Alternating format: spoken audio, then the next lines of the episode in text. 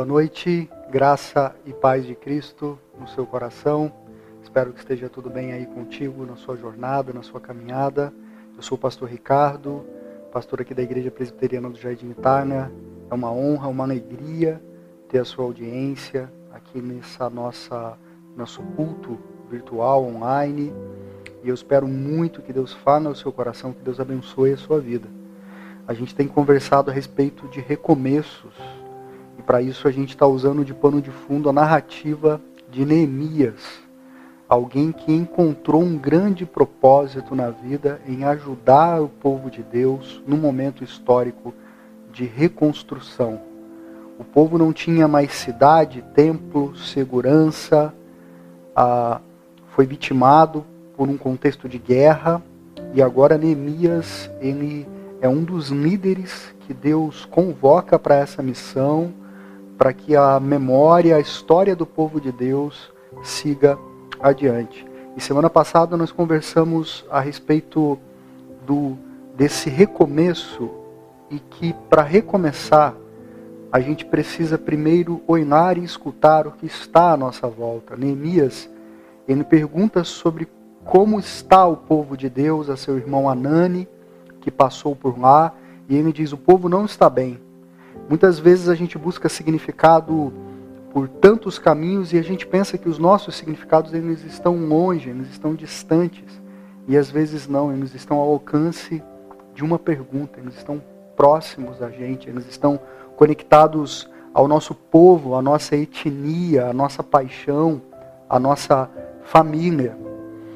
Então, ah, o segundo movimento, então Neemias primeiro ele ouve e isso engaja ele para que ele não fique mais indiferente a uma realidade triste do povo de Deus. Segundo, Neemias ele a partir daquela informação tem um, uma reação de compaixão. Aquele povo ao qual ele iria assistir estava a 1.500 quilômetros de distância.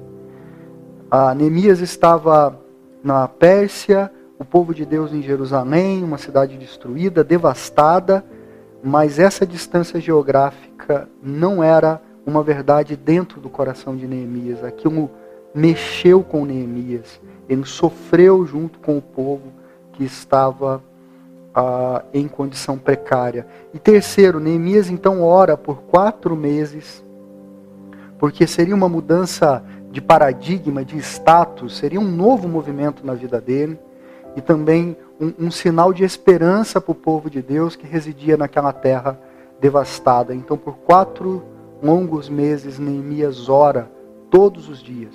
Todos os dias ele ora. E ele se torna então a própria resposta de oração, indo na direção da missão que Deus apontou para ele, para poder assistir e liderar o povo de Deus nesse caminho de recomeço. E hoje eu quero conversar com vocês a respeito de mais três aspectos dessa jornada de Neemias.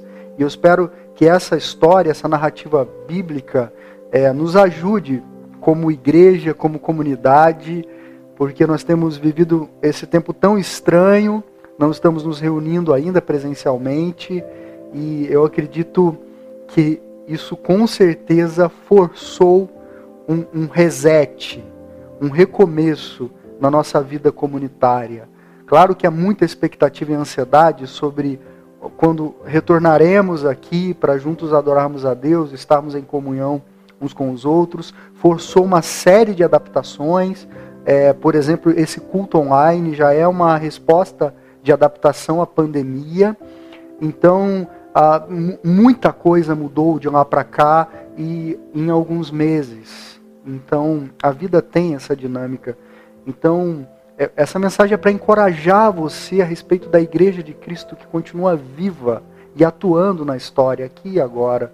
E que no retorno, né, é, sonhamos, esperamos é, esse retorno. Se Deus quiser que seja breve, ah, nós teremos muito trabalho pela frente. Então é um recomeço. Mas também um recomeço para sua vida, para sua jornada, para sua história. Eu não sei de tudo que te afetou. Eu sei de algumas histórias de algumas pessoas da igreja a qual eu tenho contato e pessoas que também nos acompanham que não são da igreja.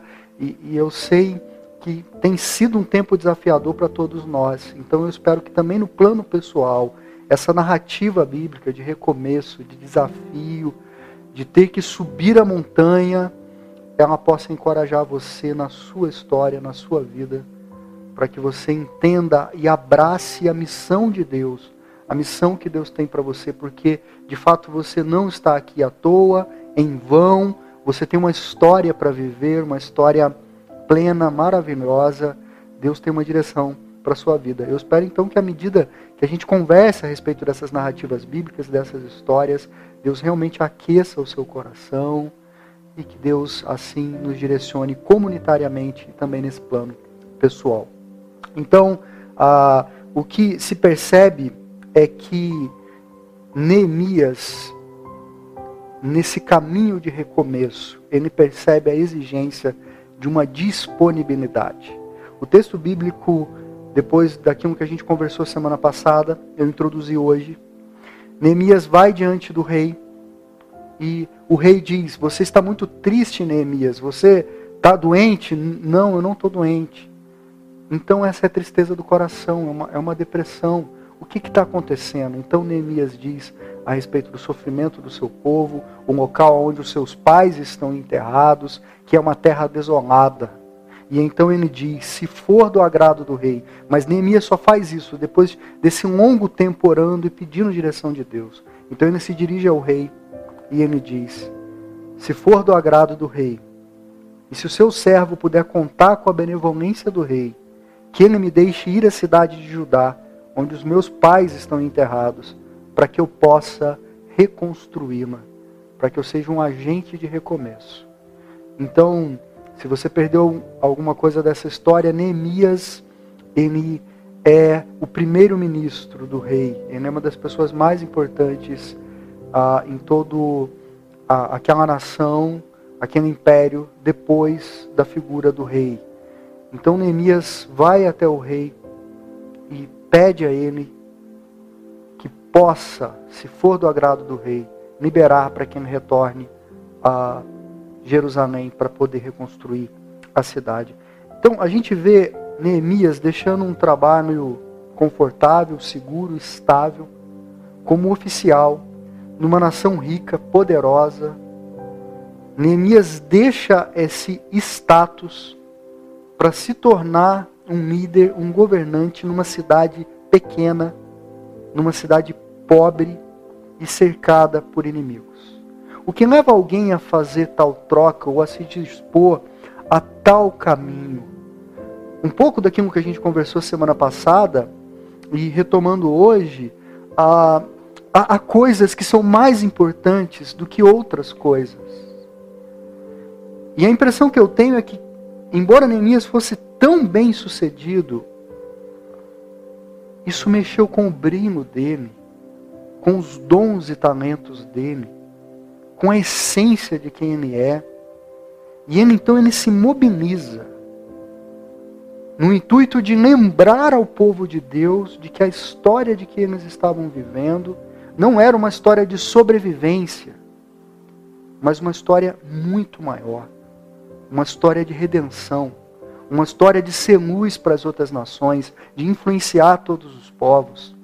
O povo que prepararia o, o caminho para aquele que seria o rei sobre todos os reis, Jesus Cristo, o povo através do qual o Messias viria para nos redimir e nos salvar dos nossos pecados. Entenda então que a história de, de Neemias não é ser governante de um, uma cidadezinha mirrada, pobre, cercada por inimigos, devastada ele faz parte da grande narrativa que um dia levará o próprio Deus até uma cruz para morrer, se entregar pelos nossos pecados. Então, essa é uma narrativa também é a nossa narrativa. Nós também fazemos parte disso, como Igreja Presbiteriana do Jardim Itália. A gente dá continuidade a isso, a ideia de que vale o sacrifício pela história de Deus de que nada é mais importante do que assumir o nosso papel nessa história. Então, se você está pensando em recomeços, você não pode abrir mão da sua espiritualidade, da sua fé, da sua convicção do chamado que Deus tem para você. Porque se você abre mão disso, você pode até se tornar primeiro-ministro, você pode ah, ter grana, sucesso, status, mas é a respeito disso que nós realmente estamos aqui? Ou é a respeito dessa narrativa? Eu realmente acredito que é uma história maior do que as nossas histórias e que as nossas histórias ajudam a contar essa história maior. E é por isso que nós estamos aqui. Então, a, a gente, via de regra, a, tende a, a entender que o papel, ele nunca é nosso. Ele é sempre do outro. A gente sempre entende que alguém, em alguns momentos nos sentimos inclusive menores, né? Ah, fulano tem mais talento do que eu, ciclano tem mais talento. Em outros momentos, ah, na verdade, a gente pensa que não é com a gente. A gente pensa que é com o outro. Não, o outro é responsável. Né? É nesse sentido que a oração é do pastor, é o pastor que prega, é o pastor que visita, é o pastor que acolhe.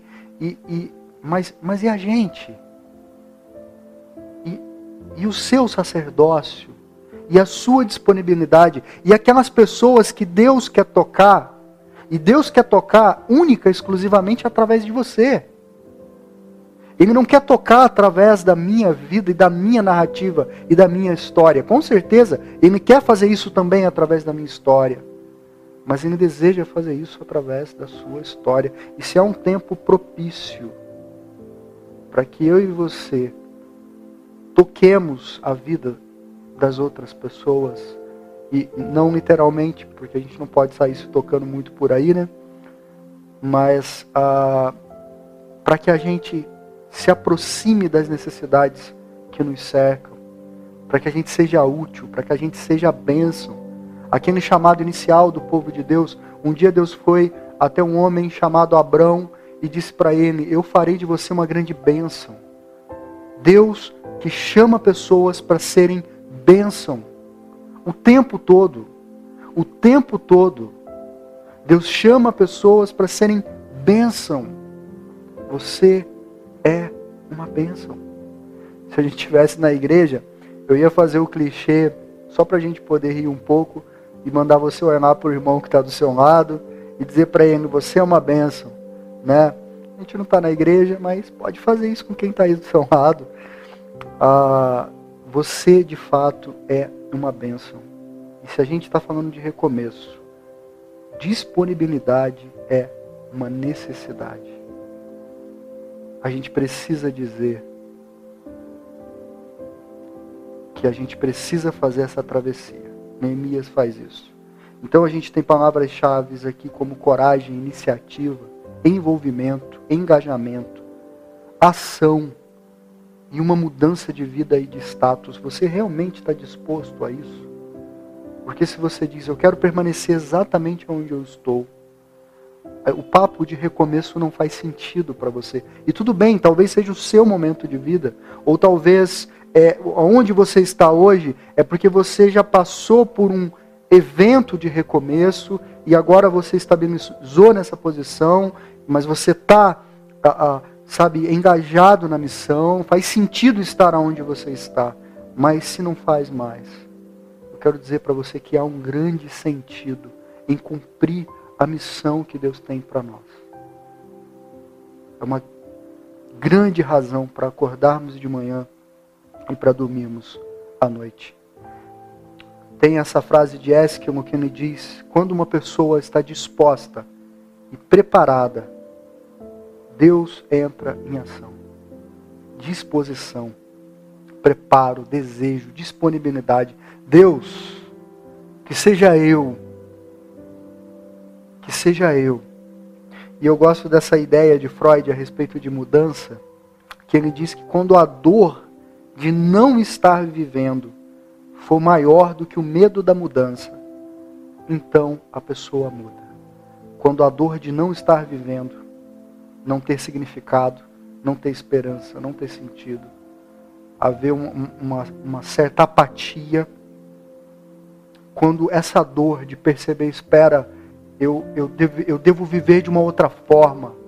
Há uma outra dimensão que eu devo viver. A vida não pode ser só isso. Quando a dor de dizer eu não devo viver assim é maior do que o medo de dar um passo adiante e dizer eu vou me engajar com coragem nessa missão, então a pessoa muda. Então, disponibilidade, tenha isso no seu coração e na sua mente. Segundo, é necessário planejamento. A gente não precisa sair por aí descabeçado. A gente não precisa sair por aí é, sem contabilizar, sem planejar, sem pensar os passos que daremos na nossa jornada e é muito bacana ver em Neemias alguém que planeja, porque a gente também tem em Neemias alguém que ora. Oração e planejamento em Neemias são a mesma moeda. As duas coisas são sagradas. Ele ora e ele planeja, ele planeja e ele ora. Ele não separa essas coisas. Então, Neemias, quando ele chega ah, diante do rei e pede essa permissão, então o rei e a rainha pergunta para Neemias: Quanto tempo levará a viagem, Neemias? Quando você voltará? Então Neemias marca um prazo com o rei. O rei concorda então que ele vá. Então Neemias acrescenta e começa a pedir um monte de coisa para o rei. Olha, rei, eu preciso de carta para que eu consiga passar tranquilamente no meu caminho para Jerusalém. Eu preciso de madeira para a viga das portas porque a gente vai reconstruir o muro da cidade. Eu também preciso de madeira para que eu é, dê uma ajeitada na residência que eu vou morar, chegando em Jerusalém. E também o rei envia, junto com Neemias, a escolta pessoal, para que ele vá protegido pelo caminho. Então há planejamento, ele sabia quanto tempo ele ia demorar, o que ele ia fazer. Eram quatro meses de oração, quatro meses de planejamento. Então, quando ele chega em Jerusalém, ele começa a sondar a cidade sem ninguém saber. Ninguém sabia. Nenhum sacerdote, magistrado, oficial, ninguém daquela terra sabia. Daqueles líderes que já estavam ali no local, ele vai, ele percebe a necessidade, ele olha os muros destruídos, ele percebe aonde o incêndio queimou, ele começa a anotar ah, o, o material que seria necessário quanto ele gastaria, qual mão de obra seria necessária, e então, depois de coletar dados, ele volta e apresenta o seu projeto para os sacerdotes, os nobres, para os moradores de Jerusalém. E ele motiva eles, ele diz: é possível. É dessa forma que Deus usa Neemias. Por isso é tão importante a gente saber aonde a gente quer chegar, para a gente planejar esse caminho. Acho que 2020 nos ensinou que os nossos planejamentos podem dar muito errado e tudo bem com isso, mas isso não significa que a gente tenha que abrir mão do planejamento. A gente planeja confiando em Deus, sabendo que independente do, do, do que acontecer, Ele está junto com a gente no plano, no projeto da nossa vida, da nossa história. Ele nunca sai do controle.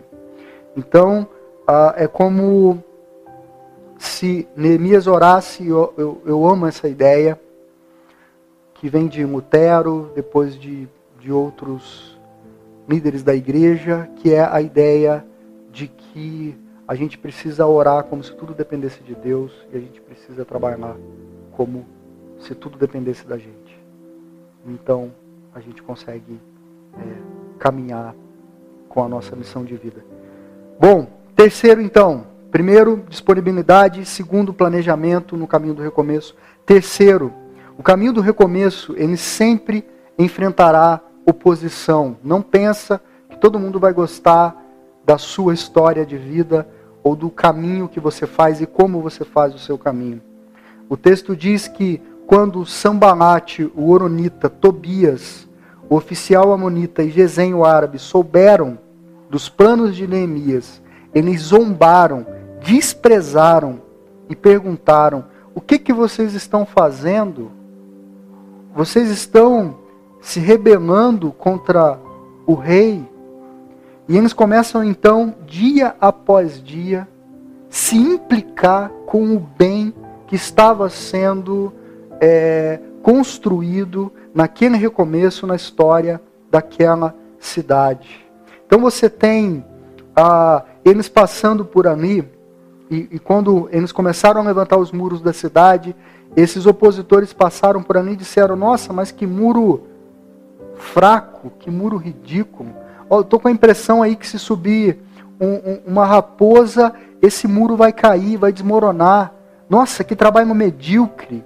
Nossa, é. Então o, o muro chega na metade e eles começam a perceber que o povo está disposto, o povo está engajado, o povo está motivado, as coisas estão acontecendo. Então eles começam a gerar confusão, eles começam a gerar intriga, começam a tentar distrair o povo, Neemias, eles inventam mentiras, eles ameaçam o povo e Neemias em nome do rei, eles enviam falsos profetas, eles infiltram trabalhadores desanimados, eles escrevem cartas com ameaças para Neemias.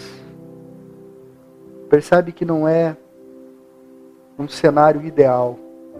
Sempre há aqueles que vão se entristecer com o bem que nós estamos promovendo na nossa jornada, na nossa história. Então, é engraçado que no final de tudo, dessa história de Neemias, até os inimigos, quando eles observam o projeto concluído, eles reconhecem que aquilo foi obra de Deus, mais cedo ou mais tarde. Mas o que a gente percebe é que é possível, primeiro, ser esse tipo de pessoa que não tem sensibilidade no coração, que não se sensibiliza com, com as informações que estão ao redor, que não ora, que não se dispõe, que muito menos planeja. Gente que não põe a mão à obra, que por isso sobra tempo demais apenas para criticar, para falar mal daqueles que estão fazendo. Eu não sei quais são os caminhos de recomeço da sua vida, mas a inveja nunca será um ponto positivo. A gente nunca tem que ser o outro, porque o outro tem a história dele, e a gente tem a nossa história, a nossa missão diante de Deus, e a gente é responsável por ela. Por isso, não adianta a gente ficar no Instagram se comparando. Não adianta eu, como pastor, a ficar vendo grandes pastores a quem eu admiro, mas eu não invejo, né? E, e, pensar, nossa, como eu queria ser como ele, eu não quero ser como ele. Eu quero ser o Ricardo, eu quero ser o Ricardo de Tapetininga, da Igreja Presbiteriana do Jardim Itália. Eu tenho uma história, uma narrativa para cumprir aqui. Essa é a missão que Deus conferiu para mim. E Deus conferiu uma missão para você. Você não é mais nem menos, você é você. Você tem uma jornada um caminho a fazer para que o nome de Deus seja glorificado através da sua vida. Mas sempre é possível que a gente fique, ao invés de encarnarmos a nossa jornada, a gente fique prestando atenção na jornada dos outros, com inveja, com comparação, lamentando o bem dos outros, desmerecendo. E eu garanto para vocês, irmãos, depois de oito anos de Jardim Itália, que praticamente todas as oposições que Neemias enfrentou, eu enfrentei na minha caminhada como pastor. Todas. Neemias tentou ser distraído e ele disse assim: Olha, eu estou muito ocupado. Em outras palavras, ele disse: Eu tenho mais o que fazer, cara. Né? Eu estou na missão da minha vida. Neemias sofreu cinismo, ironia, sarcasmo, zombaria, ridicularização, intriga, ameaça moral, verbal e até ataque físico. Meus irmãos, em oito anos, eu posso dizer que eu vivi tudo isso. Já teve gente querendo sair na mão comigo. é cada história, meus irmãos. Já teve gente falando assim, mas você é pastorzinho. Eu cheguei aqui, eu não tinha essa barba bonita que os irmãos estão vendo aí. Demora para cultivar. Você aí que está nos 18 anos, acha que não tem esperança. Tem esperança sim, Quando eu tinha 18 anos eu também não tinha, né? A minha esperança agora é que quando chegar aos cinquentão, complete tudo. Aí vai ser, vai ser glória demais. Bênção, né? Mas não sei se vai acontecer, né? Mas o, o ponto é o seguinte: pessoas olhavam para mim e falavam assim, cara, você está usando PowerPoint para pregar, isso é ridículo. Cara, você, você é um pastorzinho, você não sabe o que você está fazendo, né? Quando a gente começou a, a renovar a igreja, revitalizar a igreja, meus irmãos, foram muitas noites triste, insone, preocupado com a opinião dos outros. Eu sempre fui uma pessoa muito diplomática, que deseja o bem, agregar, e, e eu percebi que eu não conseguia agradar todo mundo. Que ou eu cumpria aquilo que eu entendia que Deus colocou no meu coração e era o que eu tinha para oferecer, eu não consigo oferecer aquilo que eu não tenho. Eu já tenho uma pré-história com Deus, com a Bíblia, com a fé, com a espiritualidade. É a bagagem que eu uso para minha jornada. Então, eu decidi me focar no que precisava ser feito e fazer para a glória de Deus. E eu sou muito grato a Deus. Eu acredito que hoje já há um consenso ah, que realmente Deus estava e está atuando aqui no Jardim Tarna. Isso não é por minha causa, porque Deus é Deus. Né? Na verdade, muito pouco por mim, como eu sou grato por cada líder de ministério que faz com excelência o que faz, como eu sou grato pela, pelas equipes sempre super talentosas que Deus colocou para me auxiliar na jornada. E curiosamente, a minha primeira série no Jardim Itália foi uma série que se chamava de mensagens Reconstrução. E eu lembro que naquela série eu fiz a arte, eu preguei, eu fiz cenário, eu fiz recepção, eu fiz tudo. Né? E, e hoje nós temos aí, antes da pandemia, contabilizávamos os nossos 70, 80 voluntários. Gente desejosa, disponível, gente que faz porque quer fazer. Então, só a razão para ser grato a Deus pela vida dessa comunidade. Se você está com saudade, a gente vai voltar, a gente vai voltar com força total. Tem muita coisa ainda para a gente fazer aqui, tem muita coisa, claro, para a gente fazer agora, não é só lá quando a gente retornar, mas tenha isso em mente. A história de Deus com a gente ainda não terminou. Né? Eu gosto do poeminha do Contra do Mário Quintana, que é uma forma engraçada de lidar com a oposição. Ele diz assim: Todos esses que aí estão atravancando o meu caminho, eles passarão, eu passarinho. É, o poeta ele consegue tornar bela, belo o aspecto de uma oposição. Eu digo para você, tu tem uma jornada para fazer, que só você pode fazer, porque ela é tua ela tem a ver com essa sua conexão com Deus. Ricardo, não está claro para mim. Ore, converse com Deus.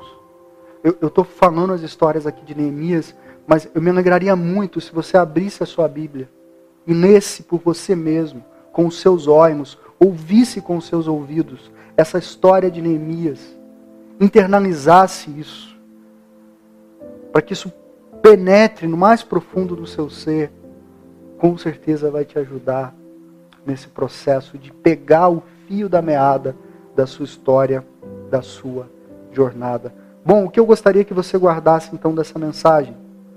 Primeiro, esteja disponível, porque Deus deseja te usar. Isso não mudou, isso não vai mudar. Deus deseja te usar para a glória do nome dele. Esteja disponível. Diga aquilo que Isaías diz no início do seu livro, quando Deus pergunta: Quem enviarei? Quem há de ir por nós? E Isaías diz: Eis-me aqui, envia-me a mim. Não ele, não o outro. Essa é minha. Essa é a minha história. Eu sou protagonista dessa jornada, Senhor. É comigo. Me envia. Deus vai te usar. Segundo, ore e planeje, porque as duas coisas são sagradas. Ore ore, planeje. Esse é o caminho para você entender a vontade de Deus e as vontades que Deus já colocou no seu coração. Ore e planeje.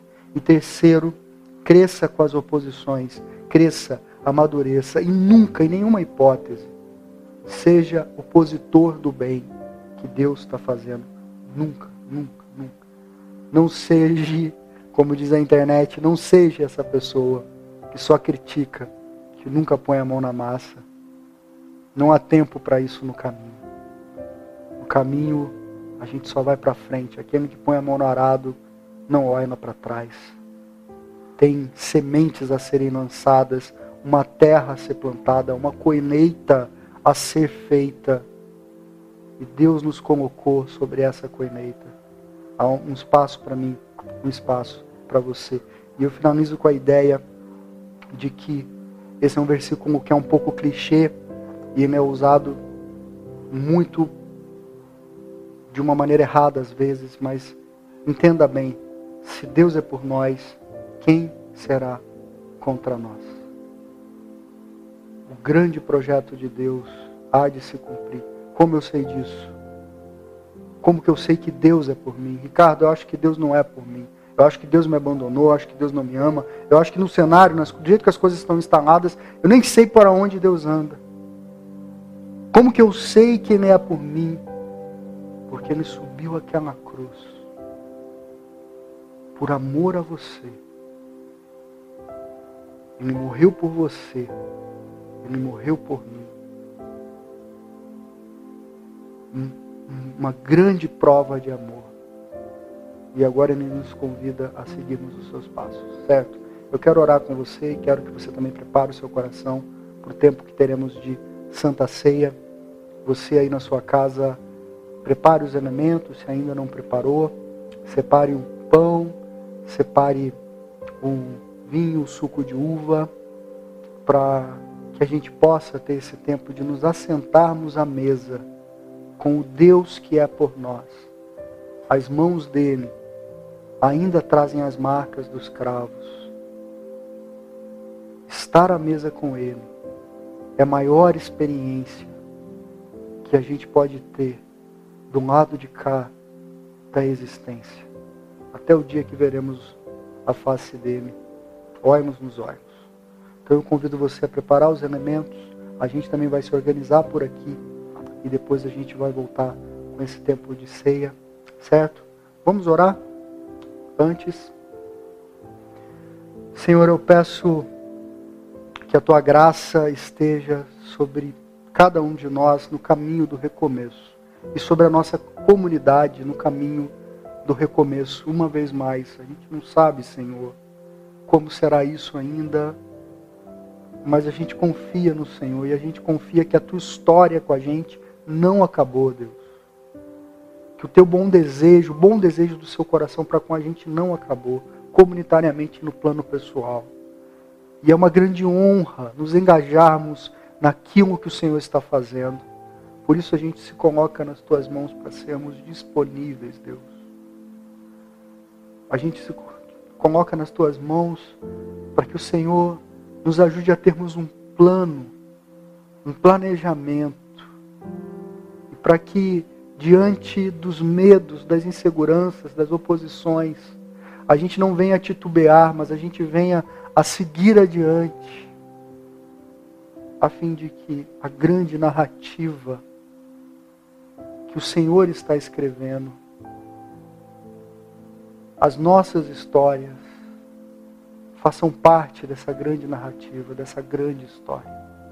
As nossas pequenas jornadas sinalizem essa jornada maior, sagrada, eterna, de redenção, aquela que levou o Senhor a se entregar sobre uma cruz. A gente se entrega nas tuas mãos e a gente pede a graça de, nesse momento, podermos estar à mesa contigo. A despeito de tantos pecados, nós somos indignos, Deus. Mas é na mesa que a gente percebe que o Senhor não desistiu de nós que a tua bondade ainda é conosco, que a tua graça ainda está nos redimir, de que fomos salvos, estamos salvos e que seremos salvos.